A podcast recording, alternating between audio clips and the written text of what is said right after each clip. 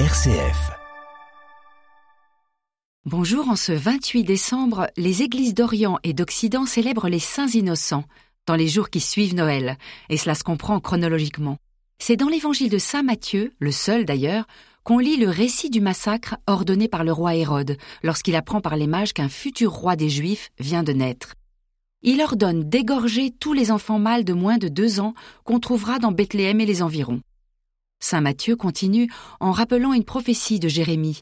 Un cri s'élève, des pleurs et une longue plainte. C'est Rachel qui pleure ses enfants et ne veut pas qu'on la console, car ils ne sont plus.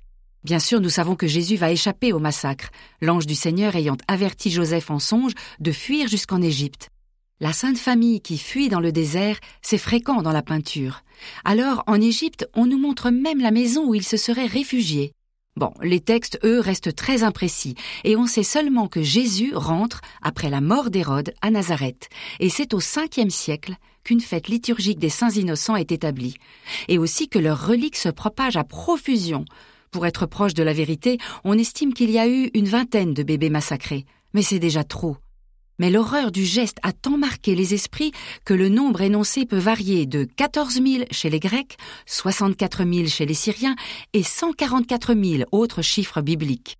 Le martyr de ces petits innocents est souvent repris dans l'imagerie chrétienne, ou bien même dans d'autres grandes peintures, tant il est vrai que les massacres d'enfants et la douleur impuissante des mères devant l'effroyable barbarie ne peut rester sous silence. Un évêque de Carthage commente ainsi Hérode, tu assassines ces faibles corps parce que la peur assassine ton cœur. Ces tout petits meurent dans le Christ sans le savoir, et ceux qui ne parlent pas encore, le Christ les rend capables d'être ses témoins. Des Hérodes, hélas, il en surgit encore partout, et des enfants sacrifiés, il y en a beaucoup. Alors ne passons pas sous silence la mort de tous ces petits, morts innocents.